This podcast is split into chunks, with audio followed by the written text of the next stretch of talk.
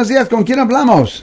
Pues, José, este, señor. oiga, lic- eh, una pregunta para el licenciado. Por Sí, ejemplo, ahora ah, se está hablando mucho de, de, de una vacuna que quieren para el coronavirus. Sí, y señor. si, si es que le hicieran una ley o algo y si la persona se rehúsa a ponérsela, ¿qué, qué, qué, cómo que hay consecuencias? Porque Eh, No sé Ah, porque no es ley a este punto. So, no le puedo decir porque si la ley no existe, no le puedo decir lo que fuera la consecuencia potencial. Oh, no, nada más eso, porque e- es a lo que se está tratando de llegar, tú sabes. Lo siento por la interrupción, su video va a continuar monetariamente.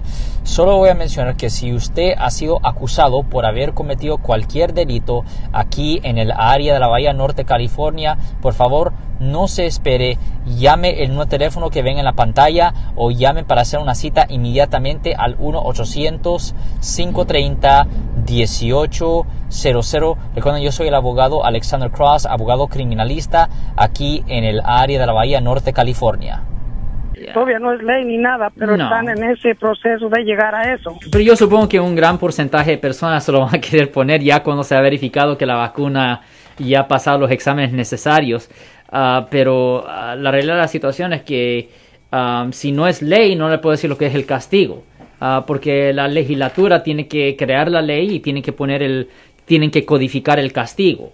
So, a este punto, si no hay ley, no hay castigo. Si les gustó este video, suscríbanse a este canal, aprieten el botón para suscribirse y si quieren notificación de otros videos en el futuro, toquen la campana para obtener notificaciones.